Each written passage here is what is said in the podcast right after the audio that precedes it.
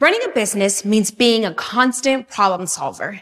Every day it's something new, whether it's product development, distribution, creating content, or I don't know, deciding what to do during a pandemic. The trick isn't always knowing all the answers, but becoming adept at figuring them out. My entrepreneurial spirit comes from growing up in Latino neighborhoods in LA and being surrounded by so many people who are immigrants. It takes heart and ingenuity to move to a new country and rebuild your life. I grew up seeing firsthand so many examples of people getting creative with limited resources.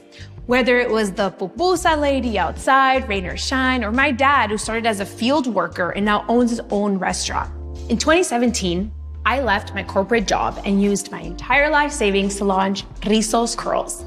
Helping people embrace their natural hair texture has been my personal passion since I was a teenager.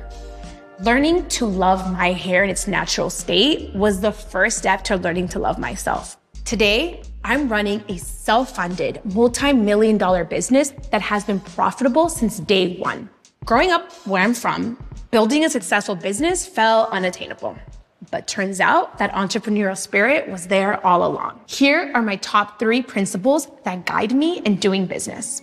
One, get personal with your customers. With every transaction, your customer is giving you power. So don't take that power for granted. I feel so immersed with our customers because I see them in my family, my tias, my cousins, my parents, and even in myself. And that means nobody, not even the hair care giants, can speak to them like I can we get to know our customers on a personal level because we take the time to really listen. Building that kind of relationship creates an authentic, reciprocal understanding between brand and customers.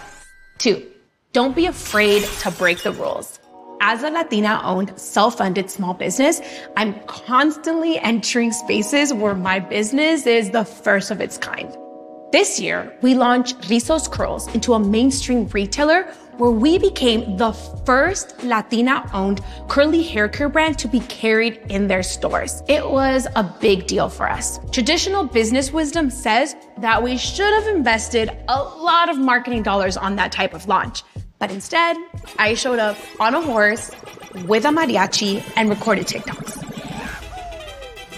I spent less than a thousand dollars on that launch. So my point is, don't be afraid to try things differently. Don't expect the same rules to apply to your small business as I do to Fortune 500 companies. Embrace what makes you you and make it a part of your strategy rather than following the same old playbook that's out there for everyone to see. Three, make your intuition your BFF. Running a business is noisy and demanding. There's retailers and customers, your team, your finances, and things happening in the world beyond your control. How do you make big and important decisions with all of that? Yes, facts and data matter, but at the end of the day, you gotta trust your gut. Your intuition is your best friend. Okay, here's what I do.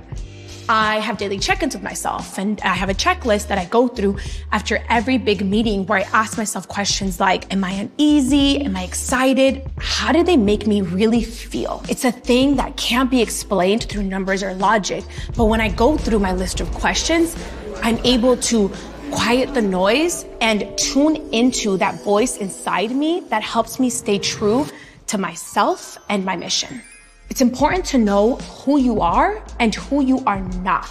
That means knowing when to say no. For me, that's meant turning down outside capital. Yeah, that extra cash flow would have been amazing, but investors would want to maximize profits and in turn compromise the community and culture aspects of what we stand for. And for me, that's non negotiable. At the end of the day, you have to be grateful. No one has to work for you and no one has to be your customer. People have choices, so remember to appreciate every employee effort and every sale.